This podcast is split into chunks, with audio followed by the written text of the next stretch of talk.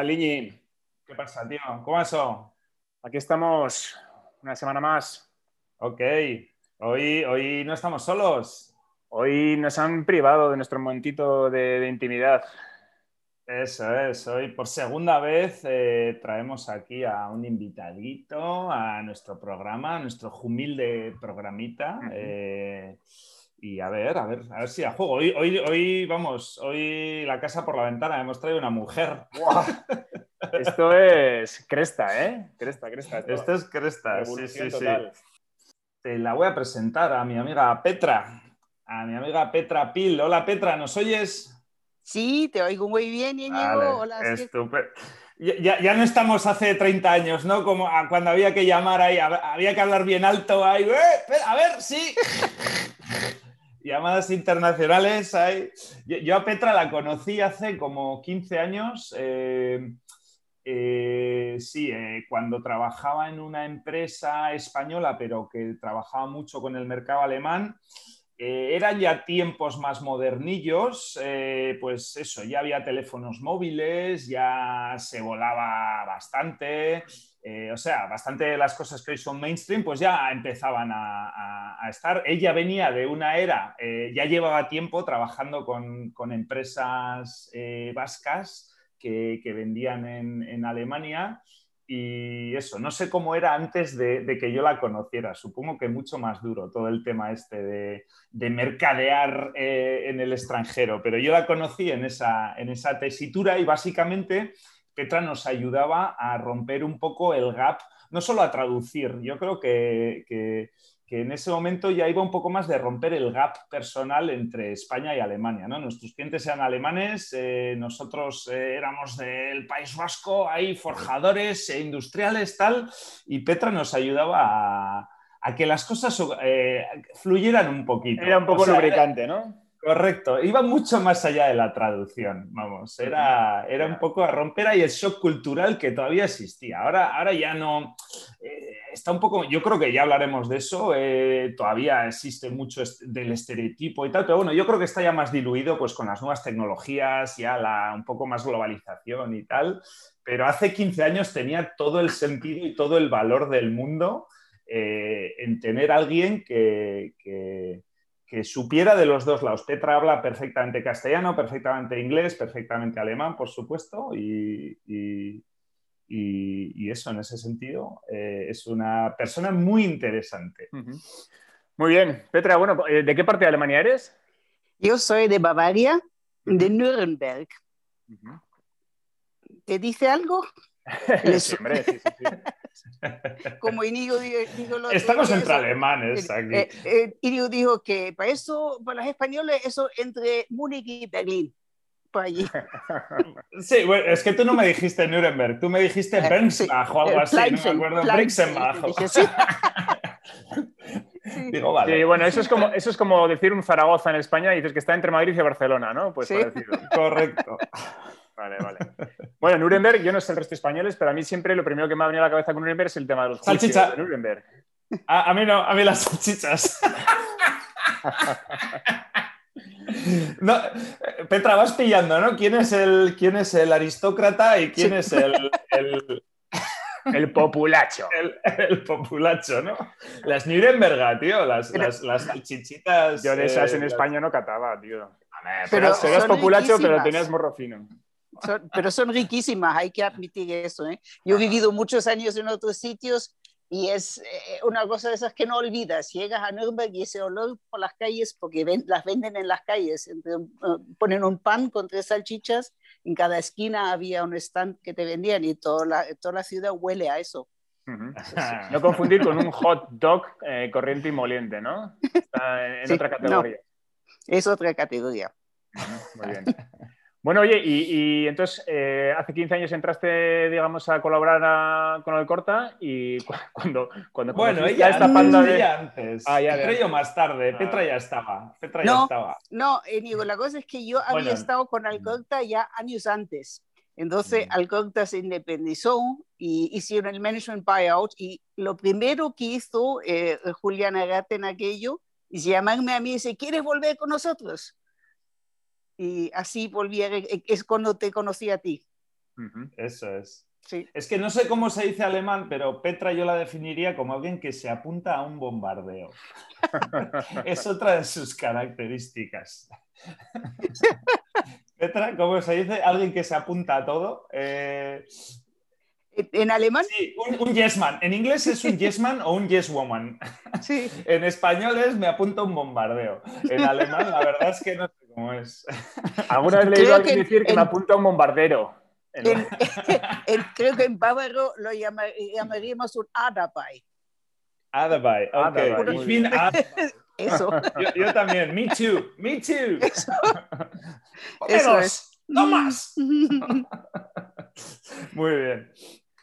Bueno, Sí, pues pero- entonces, sí, eso, vol- volviendo a tu, a tu inicio de la colaboración con, con Alcorta, eh, ¿qué, qué crees que les hacía falta a esta panda de, de- de pueblerinos eh, forjadores para, para hacer negocios en Alemania? ¿Dónde veías tú el mayor gap? a la sociedad industrial vasca, no vamos a, no vamos, vamos a generalizar un poco. Pues te voy a dar un muy buen ejemplo que yo me acuerdo muy bien, que era nuestro primer contacto con la empresa Contitech, que nos habían invitado, venía el contacto por parte de ellos, nos llamaron y querían conocernos con una presentación. Nos vamos, Íñigo, Aitor, yo, Igor, no sé qué, en fin, todos se apuntaron. Y la noche antes de la reunión estábamos en, en el hotel reunidos y ahí todos decían, les vamos a decir esto, les vamos a decir lo otro, no, hay que decirles esto. Y llegó el momento que dije, ¿sabes qué voy a decir? Primero les escuchamos a ver para qué nos han invitado. Un buen punto, ¿no? Escuchar Y fue, y yo, fuiste tú que digo, me acuerdo porque te traímos.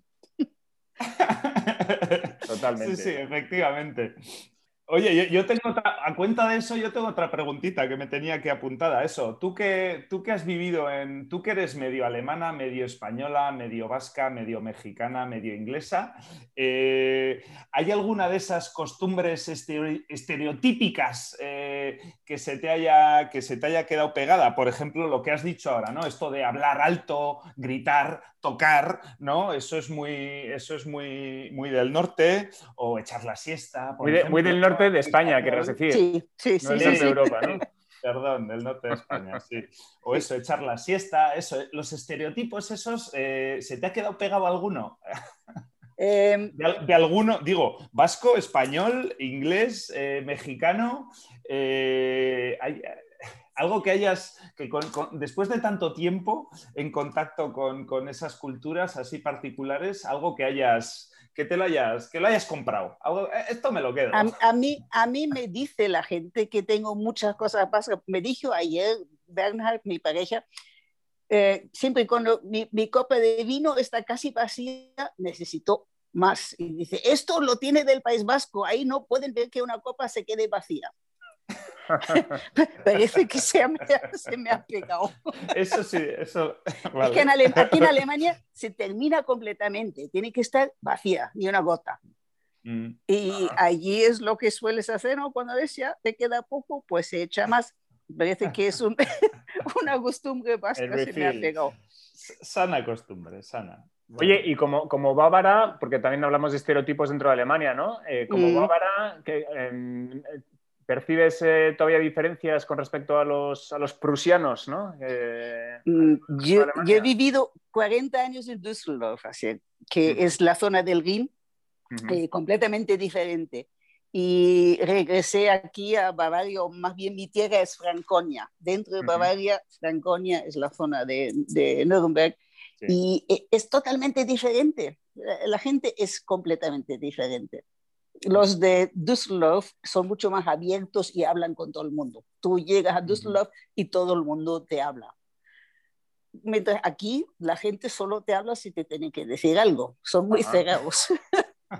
Igual, igual Pero- quizás, sí, porque Düsseldorf es más, más, más gran ciudad que, que Nuremberg, en ese sentido. No, o también no por el que carácter de... es carácter. Pero la, la otra parte de la medalla es que yo regresé después de 40 años y me encontré con un montón de gente que conocía de mi colegio, es como la cuadrilla de hace años, y era como si nunca me había marchado. Es decir, ah, hago un espacio que ha vuelto esta. Es la otra parte de la medalla. La gente aquí es fea, pero si eres de aquí, es para siempre. Yeah. Sí, Düsseldorf es otra cosa, es más, es más internacional, la gente va y viene. Claro. Ya, bueno, pues parecido a como puede decirse aquí, ¿no? El País Vasco, que se dice que las, las como tú has dicho, además has utilizado la palabra cuadrilla, ¿no? Que se, se, se forman en la infancia prácticamente eh, y ahí se quedan hasta, hasta el final de los días, ¿no? Si eres de una cuadrilla, lo eres para siempre y, y aunque no seamos muy de, de, recibir con los brazos abiertos a todo el que venga de fuera, cuando formas parte ya de un grupo cerrado, pues eh, siempre tienes tu sitio, ¿no? Eso es. O sea que, es, más que es, más que un estereotipo. Muy bien, muy bien, muy bien. Y oye, eh, el español, que lo hablas muy bien, eh, ¿lo has aprendido, digamos que desde joven o ha habido algún momento en tu vida que has decidido voy a aprender español, has empezado desde cero y, has llegado a este nivelazo? ¿Cómo, ¿Cómo ha sido tu experiencia con el idioma? Yo llegué a España eh, justo antes de cumplir 18, creo que seis semanas antes de cumplir 18 años, a Tenerife. Y fui con un grupo de viaje, de una cosa que mi madre había arreglado, que ella tenía pisos ahí comprados, aquello era la moda en, los, en estos años 70, la gente compraba pisos que, que podían usar para un mes, eh, part-time sharing. No sé si ustedes se acuerdan de eso, pero era muy... Vine con un grupo de estos, me había quedado dormido para la mañana, todos se fueron, bajé y no hablaba ni una palabra de español y quería desayunar. Habían cerrado ya el hotel, fui al bar en pueblo y no podía entender nada salvo espagueti y Coca-Cola. Mm, digo, esto tiene que mejorar. Desayunar espagueti y Coca-Cola por desesperación. Y el día siguiente ya sabía decir jugo de naranja natural. Esto no es un idioma, es una enfermedad de garganta, pero bueno. Mm y de allí em, aprendí y a las seis semanas la gente me exponía como un caballo de circo porque yo en seis semanas había aprendido a hablar y dice, mira, esta, esta hace cuatro años no sabía ni decir papa y ahora cómo habla. Qué bueno. Y, Sí, ¿recuerdas? Me recuerda, perdona, tío, me recuerda a, la anécdota de cuando, yo eh, de cuando yo aterricé en Alemania. O sea, yo había estudiado tres años en la escuela de idiomas alemán hmm. eh, y, es, ganamos, o bueno, ganamos, nos concedieron a cuatro personas la beca para ir a estudiar el último año de carrera a Alemania.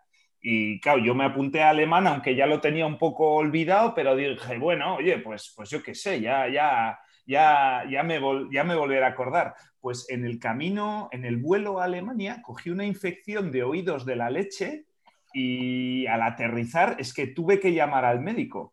Y me entró una frustración cuando es que no, no, no fui capaz de pedir, o sea, me acuerdo, me acuerdo todavía de las palabras literales que usé para pedir el médico, o sea, para reservar una cita esa es la eh, conversación famosa del Ich bin ein Studentin. Ich brauche, ich bin Studentin, ich brauche Termin dringen.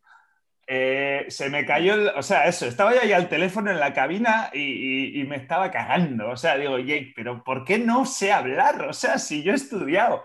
Y aquello fue como, como un, como un, como un sopetón en la, en la, cara y, oye, espabila. Y, y la verdad es que está claro que la necesidad eh, es el mejor sistema. O sea, eh, el mejor motor. la supervivencia, está claro. La supervivencia. Eh, eso, hasta para idiomas. O sea, está claro que para comer el hambre, pues te espolea. Pero es que hasta para aprender un idioma. Vamos, que lo peor es no necesitar nada, ¿no? Que eso es lo que te mata. Efectivamente, efectivamente. Pero el segundo método más eficaz es enamorarte. También. que en el fondo tiene un poco de necesidad también, ¿no? Es lo del pillow talk, no hay quien lo gane. Claro, claro, el pillow talk. Muy bien, muy bien. O sea que ahí ya entras a un, a un, nivel, digamos, distinto el idioma. Ya empiezas a captar giros, eh, matices. Claro, indirectas. Eh, ironías y, todo tipo de, Efectivamente. Es difícil aprender en tu idioma con que imagínate ya en un idioma extranjero. Eso, vamos. Y, entonces tienes la sensación de que te resultó fácil más o menos aprender español. O sea, ¿tú crees que visto desde fuera el español es un idioma sencillo?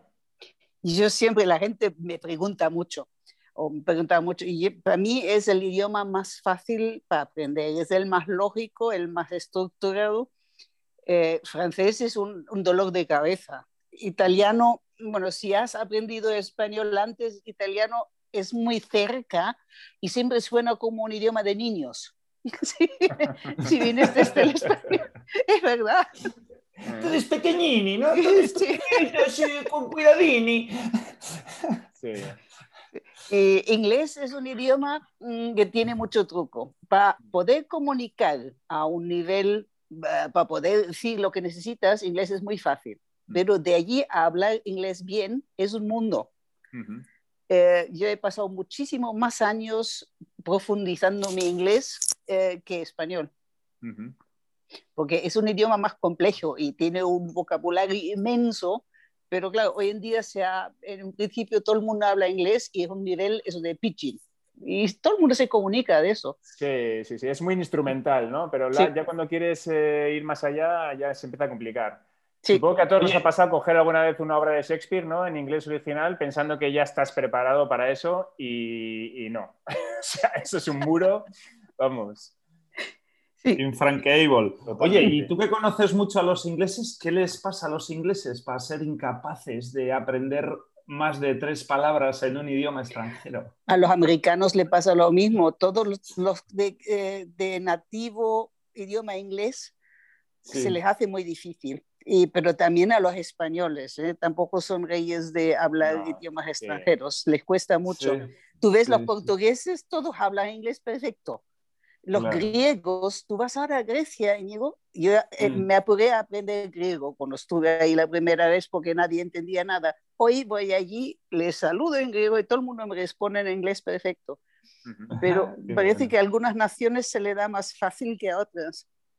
Bueno, yo creo que hay temas culturales. A los españoles yo creo que somos un estamos un poco acomplejados con los idiomas. Nos, nos, eh, da vergüenza hablar e intentar cosas y sí, sí, equivocarnos y pronunciar las cosas como hay que pronunciarlas. Yo creo que eso es algo súper arraigado en los españoles. Y luego, eh, volviendo a los ingleses, lo que decíamos antes, no necesitan hablar otros idiomas. Sí, no, no, claro. Digo, parte tema pero habrá, habrá ingleses que sí necesiten. Es que yo cuento con los dedos de... yo siempre, a mí siempre me viene a la mente el, ejemplo de Michael Robinson.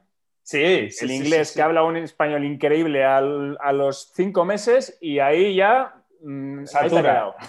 Sí. Ya está. Pero bueno, que, hablaba genial, ¿no? Y ese sí, con todo el sentido. Sí, no, pero precisamente es que era excepcional. Sí, sí, sí. Era excepcionalísimo. yo, de verdad que conozco muy, muy pocos ingleses que, que, hablen español. Vamos. Sí, sí, sí, sí, complicado. Digo, para todos los ingleses que conozco.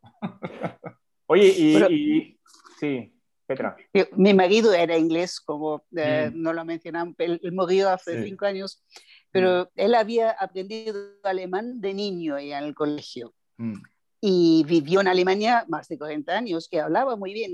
La, gramática, todo eso lo controlaba, controlaba, perfectamente, pero el acento no había forma que se le quitara. Mm. Seguía con este acento inglés toda su vida. Y igual, Es, es, que, no sé, no son capaces.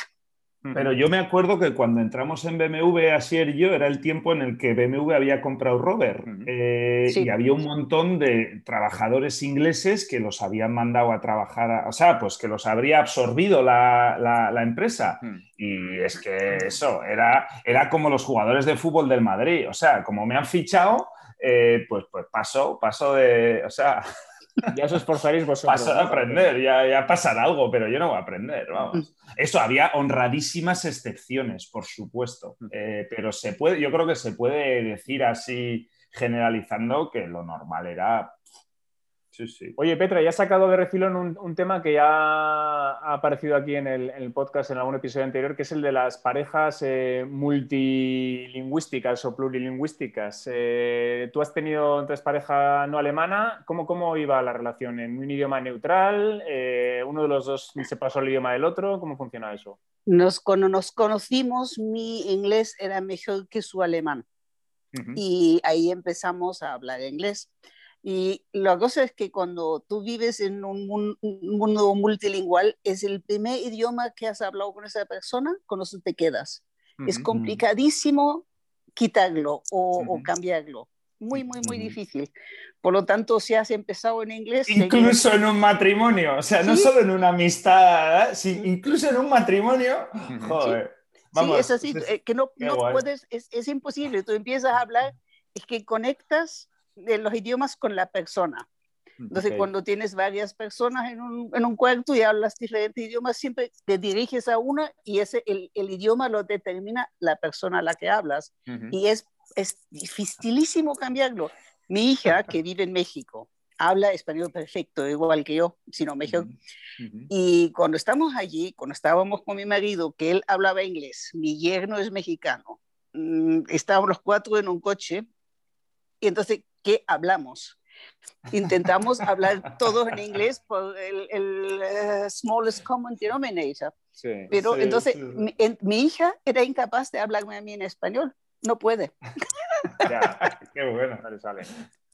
Así era, ahí tienes, tío, tu, tu recomendación del día, gratuitamente a todos aquellos que estén ahí afuera y estén empezando una relación internacional con alguien, que elijan bien. Meter, vuestro idioma, tío, porque es ahora o nunca. Sí, Así es. Totalmente. Así es. Muy bien, muy bien. Eh, pasando un poco al tema ya de, la empresa, ¿no? Eh, ¿tú, ¿tú, cómo veías eh, la percepción que se tenía en Alemania de una empresa como Alcorta? ¿no? Una, pyme o una empresa pequeña, digamos, eh, vasca, a nivel de laboral, a nivel profesional, ¿veías mucho gap? ¿Estaba más o menos todo en la misma sintonía? para ti era como trabajar con una empresa alemana, tenías que hacer ahí un poco de puente, no solo cultural, sino eh, filosófico casi, o incluso, no sé, ¿cómo, cómo era esa, esa, esa, cuestión? Ah, idioma al margen, ¿eh? hablo, hablo del resto de cosas. Sí, sí, ya. Hablando casi de competencias también profesionales, ¿cómo, cómo lo veías tú? Pues la cosa es que especialmente Alcorta solía tratar con empresas muchísimas más grandes. Nosotros éramos suministrador insignificante de, para empresas enormes. Claro. Y dentro de eso, la gente nos respetaba mucho. Pero es, siempre era el, David y Goliat la situación. No creo que hayamos tenido ningún contacto con una empresa que hubiese sido del mismo tamaño que Alcorta. ¿Tú te acuerdas de una, Inigo? Eh, hombre, no, también por mm. la jerarquía misma de la automoción que ya directamente te dicta, ¿no? Que es muy, muy vertical, ¿no? Eh, pero... O sea, que se puede decir que lo que más marcaba era esa, esa diferencia de tamaño, ¿no? Y de, y de, posición en la cadena de suministro, ¿no? Si estás en una capa por debajo, pues al final es lo que te condiciona, más que la diferencia cultural o, o de país. E, exacto. Ya en estos años que nosotros viajábamos, la cosa estaba mucho más abierta cuando yo empecé hace más de 30 años, era totalmente diferente. Los negocios se hacían eh, a, toque de mano. Claro, que no había ni, correo electrónico casi. Nada, no, no, había. Es que se mandaban las cosas por carta. Tú recibías una consulta, entonces nosotras la copiábamos, la traducíamos, la metíamos en un sobre y la mandábamos a España. Y entonces a las dos semanas, con mucha suerte, recibías un fax con una oferta. Así que esto del logo de que por la mañana la gente manda un correo y si no has contestado por la tarde ya te empiezan a insultar. eso no Sí, pero eso, pero por otra parte también es alucinante, ¿no? Que hubiera esas oportunidades hace 30 años, o sea, que se pudiera conseguir negocio a tanta distancia de una manera tan primitiva, digamos, ¿no? Hoy también eso lo contrario, hay muchísimo más candidatos, te escrutinizan para, para, conseguir una mierdita de tal, o sea, es, es, yo creo que va un poco de la mano eh, todo, o sea, eh, cómo ha avanzado la tecnología, eso, en la tecnología no solo ha facilitado, digamos, el, el entendimiento, ¿no? Pero por otra parte lo ha puesto mucho más difícil, ¿no? Eh, ha, abierto el mercado muchísimo más, eh, ya puede jugar todo el mundo. Eh, sí, no sé, yo, no sé qué, lectura sacar de eso, porque eso me parece alucinante que se pudiera conseguir, con lo que me ha costado a mí conseguir pedidos, te quiero decir, yendo allí, papá, pa, eso, que se pueda conseguir un pedido por fax, pero bueno. Pero mira, en aquello, tú sabes que yo trabajaba para Fundiciones Anzola también. Sí, sí. que era fundición de aluminio ahí en el país, en Mariquina, en el País Vasco. Y allí la historia fue, ellos tenían una secretaria en recepción, María Luisa, que hablaba muy bien alemán. Y estaba la chica ahí en recepción sola, de repente se abre la puerta y entra uno hablándole en alemán. Y ella muy, muy polite, muy educada, y era el comprador de Bosch, el gran comprador que quería ir a otra empresa, pero se había equivocado. que no había navegación y llegó allí. Entonces, a preguntar. Pues, a, preguntar y María hasta que se enteró que es lo que quería comprar fundición de aluminio, pero no, no era Anzola donde iba a ir. No, a ellos. Como era lista, le dijo, pues mire, tómese un café y voy a por el jefe. Fue a Juan Manuel Orbea, que también es un, era un listo increíble. Le intruyeron al hombre y acabaron vendiéndoles todas las suelas de plancha de 90 y no sé qué, porque venían los dos, uno de Bosch y uno de 90, y la empresa vivió de estos pedidos durante más de 10 años, que empezó con una equivocación de dirección. Y a la secretaria le pusieron un altar, ¿no? Un, un busto allí, a la entrada del... No, es como mujer en este negocio era un desastre. Eso es. Sí, eh, no, no, no le... Tenían que haberlo hecho y llegó, pero no lo hicieron, desgraciadamente. Mm era un, mundo de hombres. Eso te iba a decir, es que Petra tiene doble mérito, o sea, no solo, o sea, su, su, tarea no era solo la imposible tarea de, reducir ahí el gap, sino eh, eso, de pelearse en un, en un mundo de machos. Eh, en un mundo de industria donde compradores, vendedores, eh, o sea, donde la, donde la, ¿cómo se dice? La, testosterona, vamos, eh, rozaba niveles peligrosos. Y ahí en la mitad. Sí, eso. yo, yo, sé que una vez le dije a tú, eh, el, que te siguió en el puesto, mira, ¿tú quieres cobrar o tener razón? Decídete y me lo dices. Eso porque la gente está llena de textos, les conseguí el pago, pero no, porque tenía que haber dicho y nosotros teníamos el derecho. Sí, no, no, la verdad es que era, era un bálsamo, Petra era un bálsamo. O sea que ahí, ahí Petra, sí que ves, sí que ves eh, ese tipo de, no sé si decir comportamientos o ese tipo de tendencias, ¿no? De, del, del, hombre que ha trabajado siempre entre hombres y al que igual le ha faltado el lado femenino, ¿no? En su día a día para darse cuenta de, de ciertas cosas, ¿no? Y, esa cosa de la, del orgullo y de la vanidad, eh, tal, que yo creo es muy masculina, eh, tú lo, lo, verías claramente, ¿no? En, muchas pequeñas cosas del día a día. En, en muchas pequeñas y grandes cosas. no, y, es que estaba eh, durante años como gerente de, de un grupo, del grupo de JL French en Alemania. Y entonces el jefe era un inglés fenomenal, un hombre muy cultivado, y luego pasó de jefe el de Anzola, Juan Manuel Orbea. Guísima persona, un, hombre de negocio fenomenal, pero me dije, oye, aquí quiero tener un hombre en esta posición. Tú en mi planta puedes tener la posición que quieras y siempre tendrá un puesto, pero en esta posición se necesita un tío. Mm. Así, porque vale. Eh, entonces dije, ¿sabes, Juan Manuel? Me voy. Te ayudo para instalarle y tal, yo me quedo con el corte eso, pero yo ya no quiero trabajar bajo otro tío. Y lo hice, lo conseguí, entonces contratamos un tío y se le puso la mujer embarazada con un embarazo de riesgo. Vivían en Múnich. El cliente más importante era en Colonia, que está al lado de Düsseldorf. Entonces me venían y decían, mm, ¿nos podías ayudar y atendernos el cliente durante este año? Sí, por supuesto, pero va a costar un montón. Oye, y ese, machismo, que no, no tiene otro nombre, ah. eh, ¿crees que ha ido mejorando, ha ido evolucionando a lo largo de los años? Yo creo que sí. O sea, hay, muchísimas más, chicas hoy en día. Yo siempre era la única. En el hotel por la mañana, la única. En el avión, la única. Eh, en el tren, la única.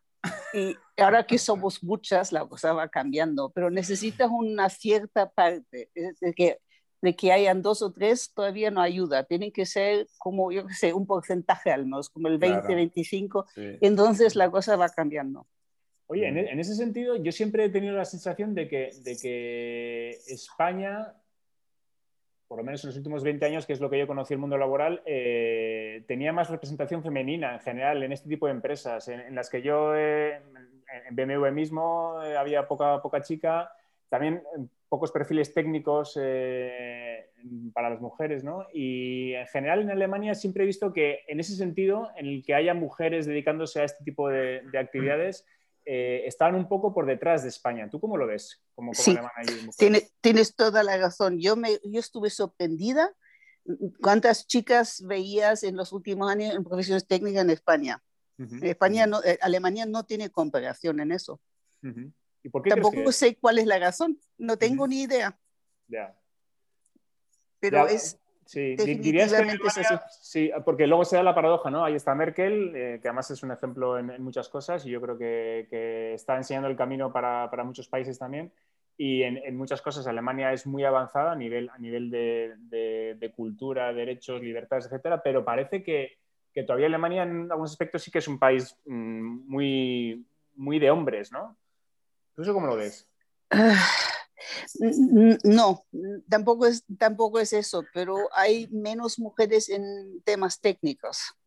Es decir, en administración se ven mucho, pero el tema técnico va mujeres aquí, no sé por qué no, no se interesan.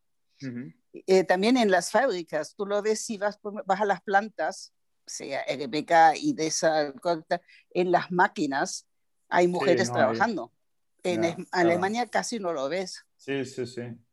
Es, eh, no sé por qué. que hablamos, cuando hablamos de la técnica es que hablamos del, corazón de Alemania, que es el país industrial y, tecnológico por excelencia en Europa, con lo cual estamos hablando de una gran parte de, lo que es el mundo laboral. Sí, pero por alguna razón mm, las mujeres alemanas nunca han ido. Luego los encontré en logística, en contabilidad, todas esas partes eh, mm. Incluso hay más mujeres y, mujeres en control, pero no en las partes técnicas. No sé por qué las chicas en España, o más bien en el País Vasco, porque no lo pude evaluar para toda España, pero en el País Vasco, desde luego, sí hay muchas. y muy valientes, además. Muy bien, muy bien. Bueno, y estamos eh, fuera de tiempo, ¿cómo lo ves? Eh, yo quería hacer una preguntita a Petra, la última ya. Eh, no, no, porque a mí siempre me ha... ¿Qué, tienes con el Camino de Santiago? ¿Cuántas veces has podido hacer el Camino de Santiago? Pues te, cuento la historia, eh, todo, tiene que ver con el machismo. Eh, había una época en, en, mi carrera donde tenía un grandísimo problema con un colega, un español, que era, pero muy macho y me él quería mi puesto y me, lo decía así, si yo tengo todo el derecho a esto, si tú no eres más que una mera secretaria, eh, eh, ¿sabes qué? Me lo voy a cargar. y eh, he decidido de entrar a la lucha por eso. Y me daba un miedo impresionante. Entonces digo, ¿ahora qué pasa si pierdo? Me van a echar a la calle, lógico. Y, yo, ¿y qué hago? ¿Qué hago si pierdo el trabajo? Entonces se me ocurrió esa idea estábamos justo en el sur de Francia y vi lo del Camino Santiago, eso hace mucho tiempo. Y, te hiciste un Forrest Gump, ¿no? Te pusiste a correr. No, es que dije, mira, si pierdo el trabajo y no sé qué hacer, hago el Camino Santiago, ya se me ocurrirá algo. Yo gané, me quedé con el trabajo, pero luego mi marido estaba en HP y se con todo eso y le pusieron ahí, a él a la calle con 59 años, con una buena indemnización, todo. Y me vino él y dice, oye, ¿te importa si tomo tu idea? y dijiste, pues sí, me importa, voy contigo. Eso.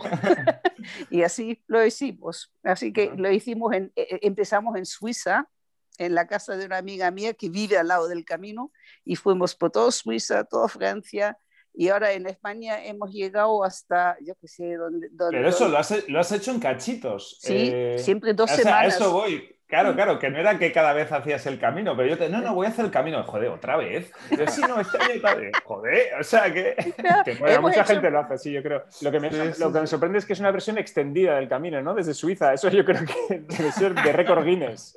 Sí, sí. No, hay mucha gente que empieza en Alemania hoy en día. Así, Suiza ya, ya has ganado 800 kilómetros.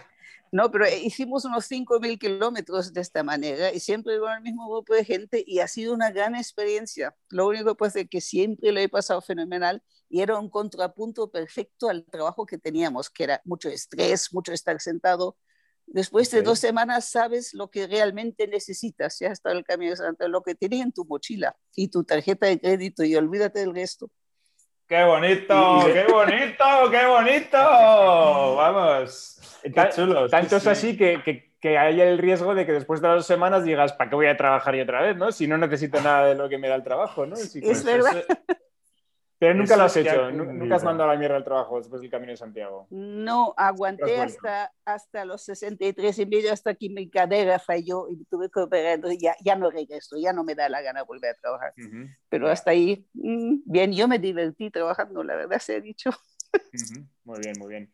Bueno, bueno, ¿y ahora qué, qué, haces? ¿Notas que tienes mucho tiempo y haces cosas que siempre habías querido hacer y no podías? O, pues estás hasta los huevos ya de la jubilación. Mm, eh, mira, es muy difícil decir porque lo que quería hacer, yo me compré un camper. Tengo un camper de gran lujo aquí parcado en el jardín. Ha mm. hecho 2.000 kilómetros porque me vino el COVID. Ah, claro. y no puedo viajar.